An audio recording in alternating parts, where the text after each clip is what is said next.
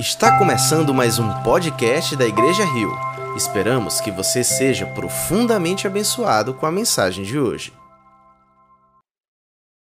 Glória a Deus, aleluia. A Ele seja todo louvor, toda honra e toda glória para todos sempre. A igreja pode dizer amém? Amém, assim é. Curve sua cabeça nesse momento, feche os seus olhos. Vamos falar mais uma vez com o nosso Deus. Você que está aí na sua casa, vamos orar também. Pai, muito obrigado por esse momento, onde nós tivemos a oportunidade de te louvar, de te exaltar, de poder sentir a tua presença, porque a tua palavra nos diz que tu habita no meio dos louvores, Senhor. Então nós te louvamos e te adoramos, Senhor, e queremos ser a tua habitação permanente, Pai. Pai, ajuda-nos, Senhor, nesse momento. Nós precisamos da tua intervenção sobrenatural. Nós queremos ouvir a tua voz, nós queremos ouvir a tua palavra, nós somos necessitados de ti. Eu não tenho condições alguma, Senhor, de alimentar a tua igreja com a, a tua palavra, porque só tu tens as palavras de vida eterna. Então, Pai, pela tua misericórdia e apesar de quem eu sou, me usa, Senhor. Fala aos corações, Senhor, principalmente ao meu coração. Fala ao coração daqueles que estão doentes e aflitos nos hospitais, assim como Bianca, assim como Carol, assim como Tassiana, Senhor, assim como tantos outros irmãos que estão acometidos de alguma enfermidade e não podem estar aqui. Fala, Senhor, para aqueles que estão nos assistindo, Senhor, através desse canal. Fala para nós que estamos aqui nessa noite, Senhor, porque nós somos carentes, nós queremos ouvir a tua voz. Assim nós oramos, ó Deus, em nome de Jesus. Amém. Graças a Deus. Deixa eu só, antes de começar a falar do texto aqui, dar um reforço para você que é homem. Você que é homem, no próximo sábado nós teremos aqui um grande cozido, vai ser o cozido do Leme. Vamos ter um momento onde nós vamos falar sobre coisas que são pertinentes aos homens. Então, se você é homem, eu quero te convidar mais uma vez para estar aqui conosco. Chama seu amigo, chama seu irmão, chama seu filho, traz, vai ser uma bênção. O cozido vai ser feito com muita unção, vai ter fogo no cozido, vai ter bênção.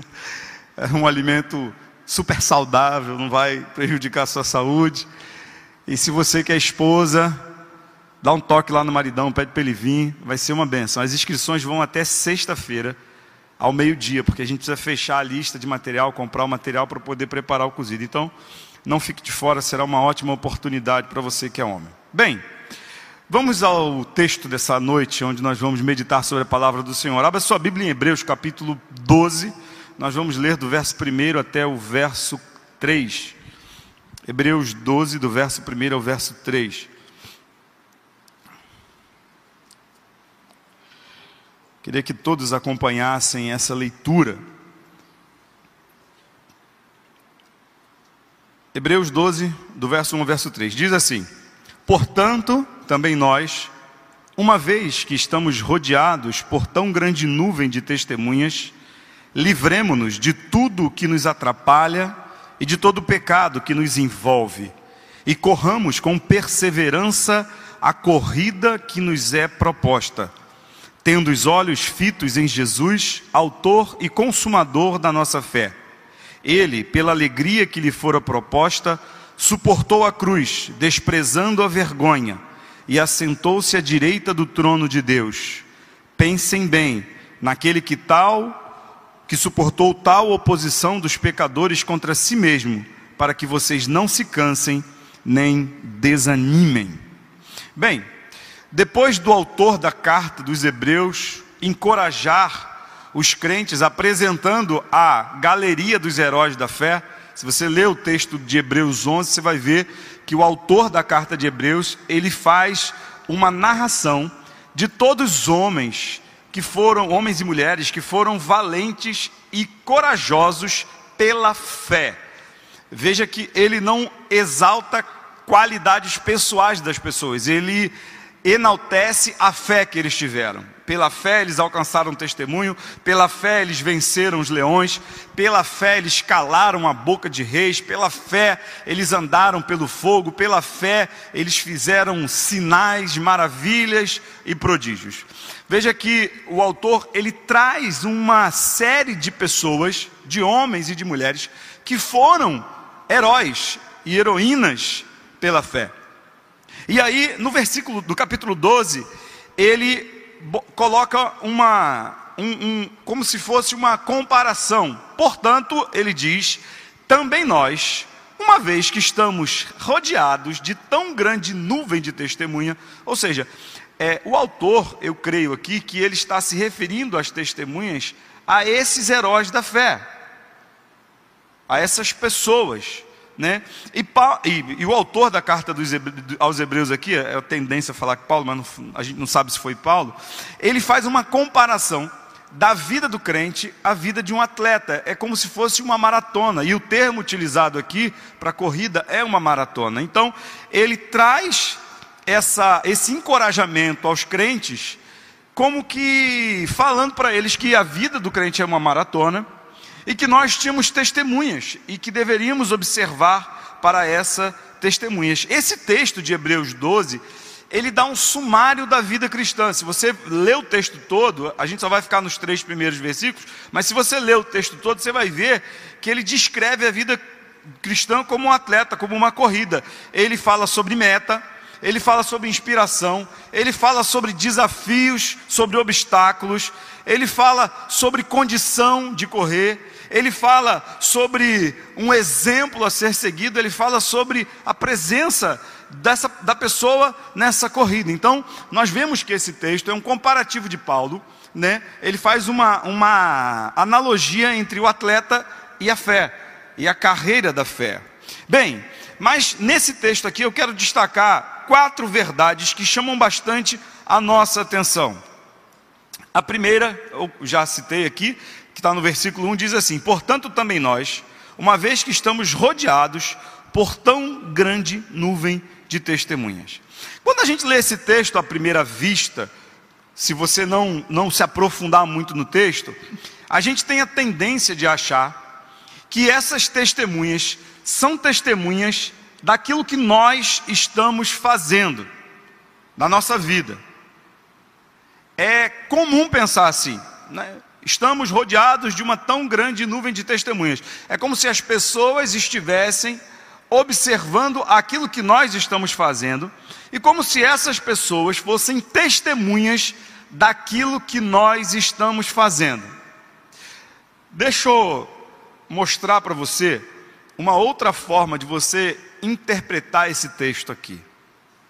O autor da carta sabe com toda certeza que, para aqueles que morrem, quando você morre em Cristo Jesus, você não tem mais como ter acesso a essa vida. Isso é claro nas Escrituras, você pode ver isso lá na parábola do rico e do Lázaro. Ele, o rico, quando morre, ele tenta se comunicar com quem está aqui e não pode, não, não existe essa comunicação. Então, essas pessoas que morreram na fé, não podem ver, não podem ser testemunha daquilo que nós estamos fazendo. Percebe aqui? O que o autor está querendo dizer é que essas pessoas que morreram, esses heróis da fé que morreram, eles sim testemunham para nós. Eles são testemunhas para a nossa vida. Eles podem testificar, eles podem nos ensinar através do seu próprio testemunho de fé. Por exemplo, ele diz lá que Abraão creu sendo já velho e isso lhe foi imputado por justiça. Nós podemos aprender com o testemunho de Abraão, que mesmo contra todas as probabilidades naturais, ele recebeu de Deus a promessa e a promessa foi cumprida. Deus fez um milagre na vida dele. Ele e sua mulher tiveram um filho, sendo ainda velhos. Nós podemos ver, por exemplo, o testemunho de Davi que ele teve uma oposição tão grande contra a vida dele, mas, diz ele, que não ia levantar a mão contra um ungido do Senhor, ele soube administrar aquilo ali de acordo com a vontade de Deus. Então, Davi testemunha para nós como passar por essa situação de rivalidade, de adversidade.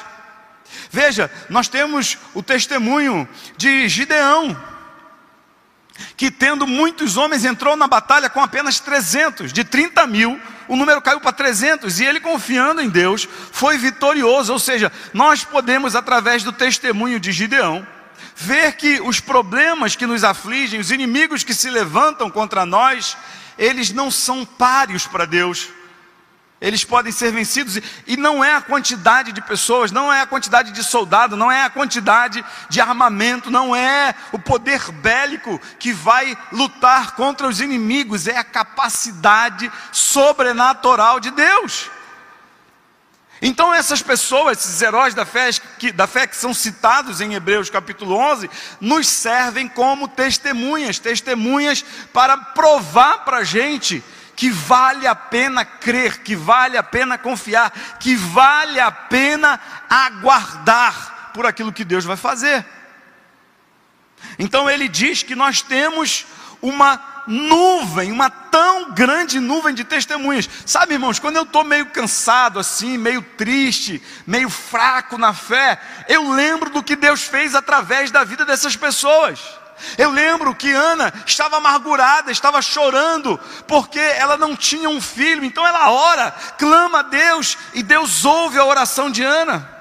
Eu lembro de Davi, pequeno, esmirrado, magrinho, que vai lá na frente do gigante com a sua funda na mão, com as pedrinhas na funda, ele gira, gira, gira, uma pedra miraculosamente acerta na abertura da do capacete do, do gigante e crava na fronte do gigante, e o gigante vem ao chão. Eu lembro como o povo saindo do Egito passou no meio do Mar Vermelho a pé seco, a pé enxuto. E esse testemunho alimenta minha fé e me renova. Então, essa nuvem de testemunhos não é pequena é grande, e não só das pessoas que estão escritas na Bíblia, de tantas outras pessoas que podem sim ser referencial de fé, que talvez nós tenhamos conhecido, como por exemplo, eu posso citar a minha mãe. Talvez você tenha alguém em mente, que por um exemplo de vida, que pela sua dedicação à oração, pela sua dedicação à palavra, pela sua dedicação ao serviço, tornaram-se testemunhas para a nossa vida.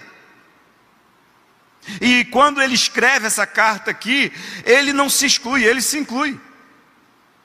Ele também quer ser essa testemunha, ele também quer se tornar essa testemunha. Se você, por exemplo, estiver enfrentando problemas na sua família, você pode olhar para a vida de José e você pode ver como José, tendo oposição no meio da sua família, ele foi íntegro, mesmo sendo traído pelos seus irmãos. Você, por exemplo, se estiver em conflito no seu trabalho, pode ver como Moisés superou as dificuldades e as adversidades do trabalho que Deus deu para ele realizar. Então veja que nós não estamos distantes, a Bíblia diz que nós estamos rodeados de uma tão grande nuvem de testemunhas. Quando você pensar em desistir porque você está sendo acusado injustamente, porque você está sendo caluniado, lembre-se de Estevão, que foi apedrejado, mas não negou a sua fé, e no momento mais cruel da sua vida, no momento mais terrível da sua dor, ele viu os céus abertos. Lembre-se daqueles homens e mulheres que morreram por não negar a sua fé. Isso nos dá coragem, isso nos motiva, isso nos ajuda. Essa nuvem de testemunhas serve para que nós possamos correr vitoriosamente essa nossa carreira. Isso não é uma corrida rápida, não é uma corrida de 100 metros rasos, é uma maratona. E não vence quem chega primeiro, não é uma corrida para alguém chegar primeiro, é uma corrida para todos chegarem. E aquele que nos chamou, ele está nos aguardando na linha de chegada. Então nós não podemos desprezar o testemunho dessas pessoas, desses irmãos e dessas irmãs, que com fé venceram a jornada. Veja o que Paulo diz. Paulo faz uma declaração linda: combati o bom combate, acabei a carreira e guardei a fé. Ele entendeu exatamente, com muita clareza, que ele estava numa corrida. Bem, ainda no versículo 1, ele diz assim: livremos-nos de tudo que nos atrapalha e do pecado que nos envolve. Gente, tem coisas que atrapalham a nossa corrida. E a palavra que ele usa aqui para atrapalho é peso. Você não vai ver um atleta, a não ser que seja um crossfiteiro desse maluco que fica na rua correndo com uma bola de não sei quantos quilos de areia na mão, né? Vocês estão rindo porque deve ter algum crossfiteiro por aqui, né? Não tem nada contra, não, tá, gente? É só... Não tem nada contra, não. Mas ninguém corre, ninguém vai para uma corrida carregando uma bola de areia. Ninguém carrega uma mochila nas costas quando vai para uma corrida. Geralmente você vai numa corrida só com a roupa do corpo. Nem água você carrega, porque sempre tem alguém dando água lá no meio do caminho para você. O que o texto está dizendo para a gente aqui é que a gente precisa se livrar de tudo que atrapalha, tem peso que atrapalha a nossa carreira na fé. E nem todo peso é pecado, mas são coisas que nos distanciam do objetivo, que nos enfraquecem, que demandam um esforço desnecessário que fazem com que a gente perca tempo e perca energia com coisas que não nos ajudam a caminhar a carreira, a continuar na carreira. Paulo diz assim, ó, deixando as coisas que para trás ficam, prossigo para o alvo, pelo prêmio da soberana vocação de Deus em Cristo Jesus. Ou seja, Paulo entendeu que coisas precisavam ficar para trás. Existem cargas na sua vida que precisam ficar para trás. Paulo lá em Coríntios ele diz assim: ó, eu quis falar com vocês como maduros, mas não pude, tive que falar como meninos, porque vocês não cresceram. Tive que dar leite, porque vocês não suportavam o alimento sólido. Então, o texto está dizendo aqui que existe coisa que atrapalha a nossa caminhada. Não necessariamente é pecado, mas atrapalha a corrida. Como por exemplo, uma coisa que atrapalha muito a corrida do cristão: falta de objetivo. Como dizia o chapeleiro maluco para Alice, para quem não sabe para onde vai, qualquer caminho serve. Ou seja, se você não sabe para onde você está tá indo, você vai se perder no meio do caminho. E eu vejo crentes, às vezes antigos, que ainda não perceberam que eles estão numa corrida, eles têm um alvo, eles têm um objetivo, mas parece que eles não estão enxergando isso. Parece que por alguma coisa, alguma distração no meio do caminho, por algum equívoco, por algo que seja para ele mais valioso, ele se esquece que tem um alvo a ser perseguido, um objetivo a ser alcançado. Esse peso pode ser algumas coisas da vida, prazeres da vida. Esse peso pode ser a constante incomodação de servir a Deus, de se entregar para Deus de corpo e alma. Esse peso pode ser um valor exagerado a coisas materiais, a coisas que são perecíveis. Eu falei isso aqui na quarta-feira passada. A coisas que não são eternas. Mas além de falar desse peso, ele diz assim: e do pecado que nos envolve. O maior empecilho para a carreira cristã é o pecado. Porque o pecado ele não só te paralisa não. O pecado ele te derruba. O pecado ele te joga no chão. O pecado ele faz com que você retroceda. Por isso que Jesus diz, olha, quem põe a mão no arado não pode olhar para trás, porque a corrida é para frente. Você não vê um atleta correndo para trás. O atleta sempre corre para frente. E quando Jesus diz isso, Jesus está dizendo claramente que o objetivo do cristão é prosseguir, é continuar no caminho, é continuar seguindo. Nem todo peso é pecado, mas todo pecado é peso desnecessário e incapacitante. Ele te limita na caminhada. Ele não só faz com que você pare, mas ele tem a capacidade de te colocar no chão prostrado. Eu, já contei isso aqui uma vez, e eu gosto desse exemplo. É, alguns irmãos sabem que eu fui do exército durante um tempo da minha vida. E num dos cursos que eu fiz no exército, a gente tinha que simular um dos, um dos, dos companheiros lá do, da tropa estava ferido. Então, a gente tinha que carregar. Ed está rindo ali porque ele sabe o que é isso, já passou por isso. E na minha, no, no quartel que eu servi, eu era o menor. Da minha companhia eu era o menor. Os caras eram tudo maior que eu, assim, tipo assim, Anderson, Xande, esses caras grandes assim, aqui da igreja, né? Eu era bem pequenininho.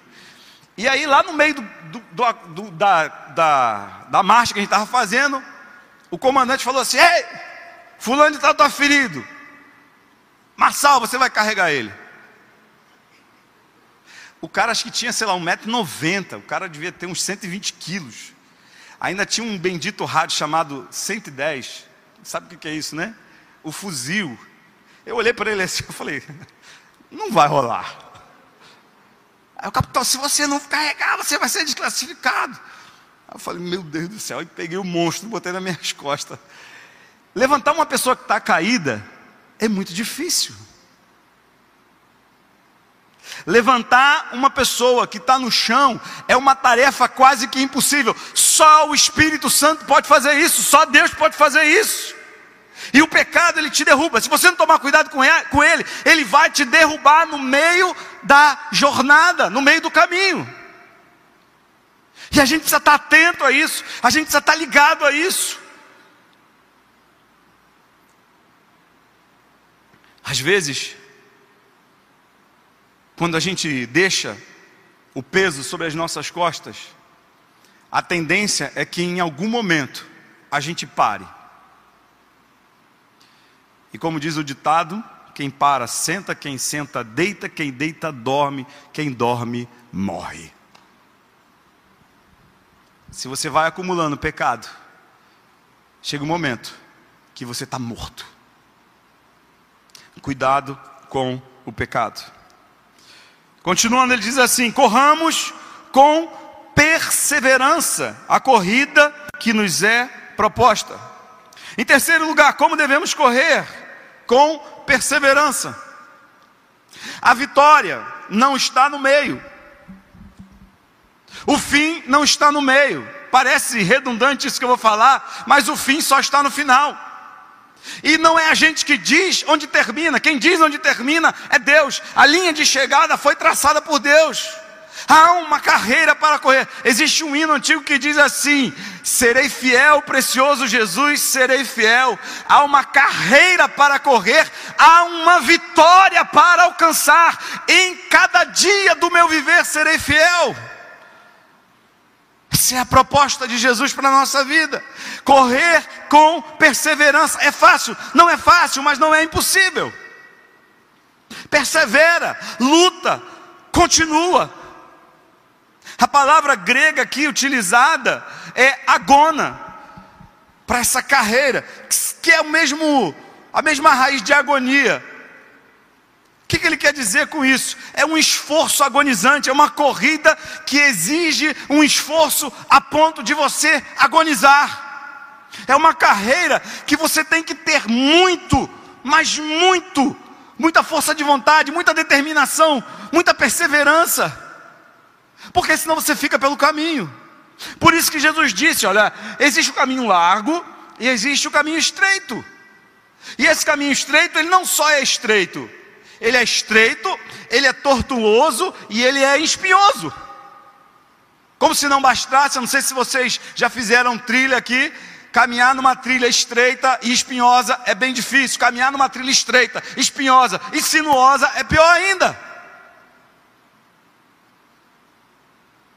Mas nós precisamos correr com perseverança, continuar. Paulo diz prosseguir, é continuar seguindo, é continuar no caminho, é insistir.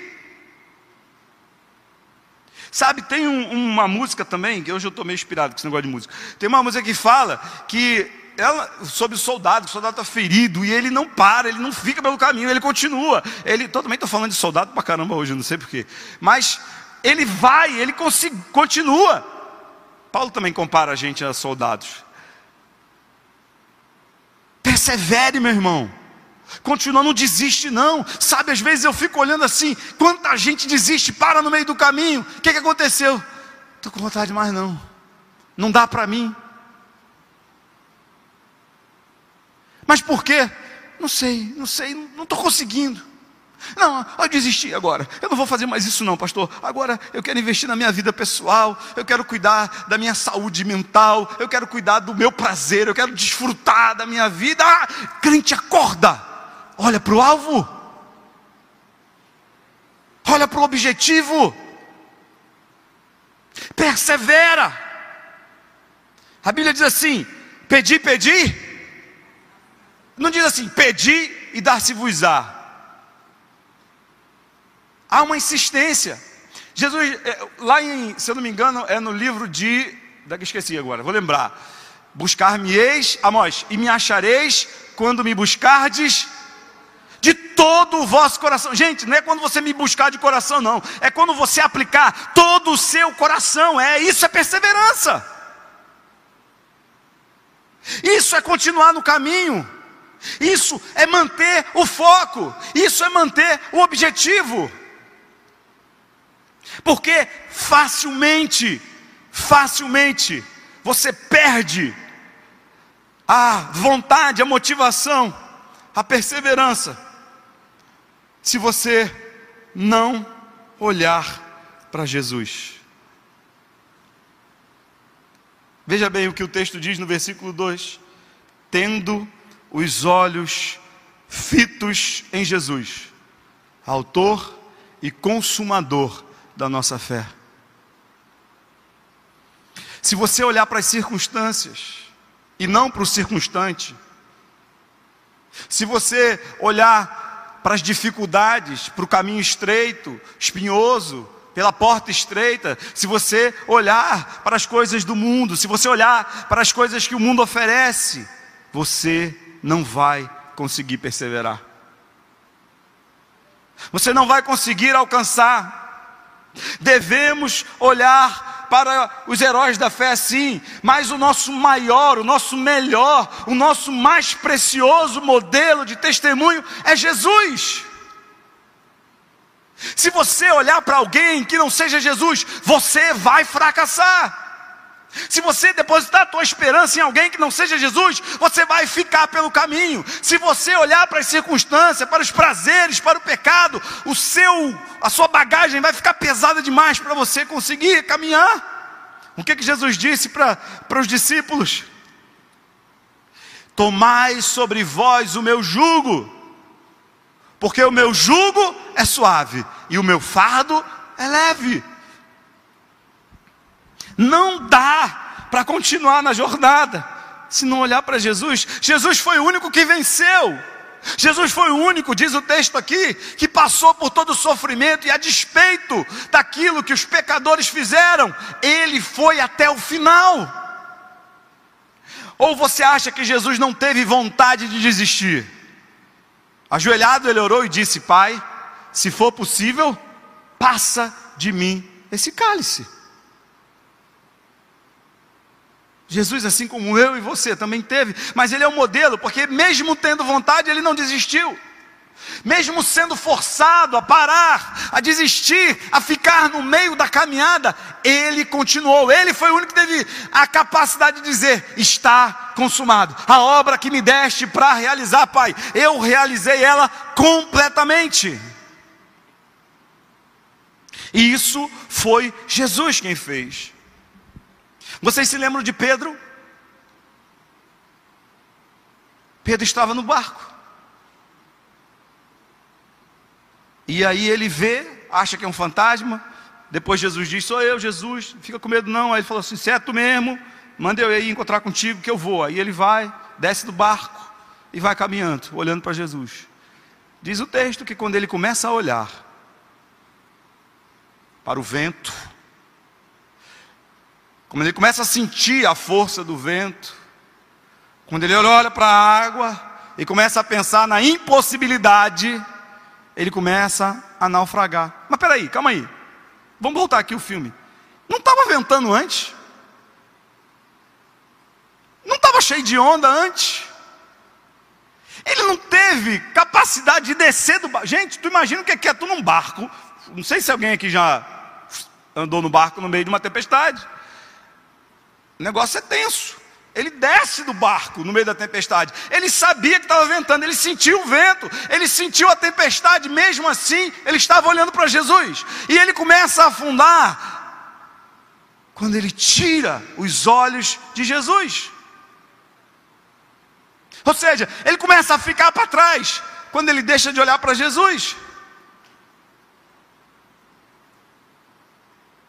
A pergunta que eu quero fazer para você é: para quem você está olhando? Estava escuro quando ele saiu do barco. Os teólogos dizem que pela, pelo tempo que é citado, faltavam ainda duas horas para começar a amanhecer. Ou seja, quando ele sai do barco estava escuro. Estava tão escuro que eles confundem Jesus. Mas mesmo assim ele vai. E ele só naufraga no meio do caminho. Gente, bota uma coisa na cabeça de vocês. Ninguém naufraga antes de começar. As pessoas não param antes de começar, elas param no meio do caminho. Porque enquanto você não começa, está tudo bem, está tudo certo. Mas quando você coloca um objetivo, quando você vê Jesus e fala assim, ah, agora eu vou. Ah, meu, se prepara, porque o vento vai. Basta você olhar para Jesus e dar o primeiro passo, que as coisas começam a acontecer. Os problemas começam a surgir, as lutas começam a vir. Você fala assim: ah, mas quando eu não era crente, estava tão bom. Ah, quando eu não tinha tomado essa decisão, estava tão legal. Estava mesmo mas você está numa maratona, você está numa jornada, você está no meio de uma prova. Aproveita a experiência do Pedro e usa como testemunho para você também. Se você estiver rodeado de problema, olha para Jesus. Se os espinhos estão machucando, olha para Jesus. Se o caminho está muito estreito, olha para Jesus, não olha para o caminho. Se as pedradas estão te ferindo, faça que nem Estevão, olha para Jesus. Se você está recebendo adversidade sobre adversidade, se pessoas têm se levantado contra a sua vida, se a sua saúde não está bem, se as coisas no seu trabalho não vão bem, olha para Jesus. Não perca seu tempo, não se perca no meio do caminho, não se perca no meio da jornada, mantenha os seus olhos fixos em Jesus. Eu quero caminhar para a conclusão dessa mensagem. E eu quero contar para vocês uma experiência pessoal. Eu tenho um amigo muito querido. O nome dele é Rony. Ele já veio aqui na igreja algumas vezes. Ele é pescador e filho de um grande pescador que já partiu já. O senhor José é o nome do pai dele. E logo assim que eu o conheci, que eu fiz amizade com ele, ele me levou para conhecer a cidade natal dele, onde ele nasceu e cresceu. E essa cidade ficava, fica, né, num lugar de praia, no litoral. E eu sou carioca, como bom carioca, sou apaixonado por praia, gosto muito de praia. E quando eu cheguei, que vi aquela praia paradisíaca, azul, cristalino, eu falei, eu vou é mergulhar. Aí quando eu ia mergulhar, ele falou, vem cá, vem cá, vem cá, vem cá eu preciso te contar algumas coisas antes de você entrar na água. Eu falei assim, então me conta aí que eu quero saber. Olha, essa praia aqui é muito perigosa. Aí eu falei, por quê? Porque você está vendo que a maré está baixa? Essa maré está baixa. Está vendo aquele pessoal andando lá? Ó? Pois é. Quando a maré está baixa, você vai andando aqui, ó, quilômetros. Você pode andar 5 quilômetros, 10 quilômetros que a água não te pega. Só que lá no fundão lá, tem os arrecifes. E aí o pessoal turista, vai muito turista para essa praia, que é uma praia muito bonita, quando chega lá nos arrecifes, o pessoal perde a hora. Porque eles ficam encantados com as piscinas naturais, com os peixinhos, com os corais, com os crustáceos. Né? Você vê lá o polvo, você vê lula, você vê caranguejo, você, siri, né? caranguejo não, siri, você vê camarão, lagosta. Você vê assim, dá para ver tranquilo. Só que, não sei se você sabe, né? Isso aqui é, é o leito do mar, ele vai fazendo assim, né? Os corais, os arrecifes de corais, eles são uma elevação lá no meio do mar, lá. Né? Ou seja, eles estão numa formação que sobe. Quando você está lá no fundão, você está lá em cima dos arrecifes, que a água começa a subir, a maré começa a subir, você não vê que a maré está subindo. Porque até a água chegar no seu pé, já passou de metro já. E você está lá se divertindo, né? Está brincando, distraído com as belezas, com as coisas. Até que a água começa a bater no seu pé. Mas você está de boa, você tá, a água está no meu pé. Aí o turista desavisado, incauto, não se liga que a água está subindo, mas que lá na, no leito, para voltar, já subiu muito. E aí eles ficam ali, brincando. Aí quando a água começa a bater no joelho, eles já começam a se sentir incomodados. Isso ele me contando. E aí o que, que o pessoal faz? O pessoal vai voltar.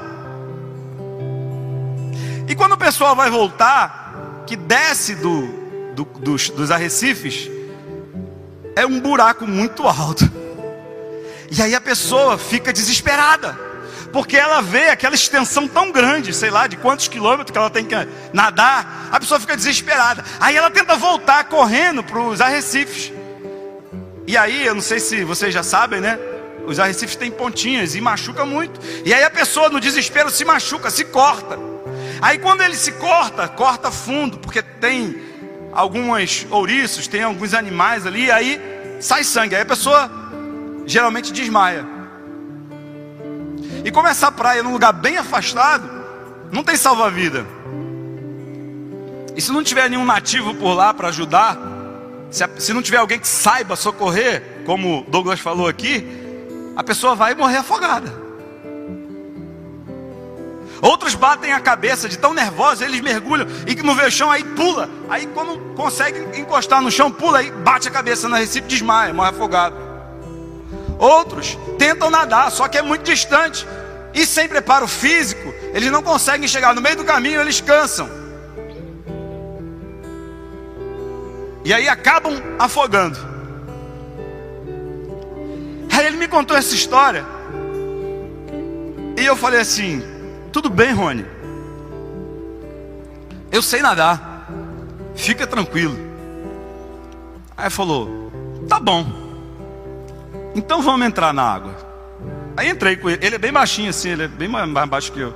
A gente entrou na água. E fomos caminhando em linha reta. Quando a gente já estava assim, acho que mais de um quilômetro dentro do mar, ele parou, falou assim, virou de costas, falou assim: ah, olha para cá. Aí eu virei de costas e olhei para ele, né, na direção da praia. Ele falou assim: olha, se por acaso acontecer alguma coisa com você, se você ficar nervoso, se você de repente não conseguir nadar, você está vendo aquela casa azul ali, ó?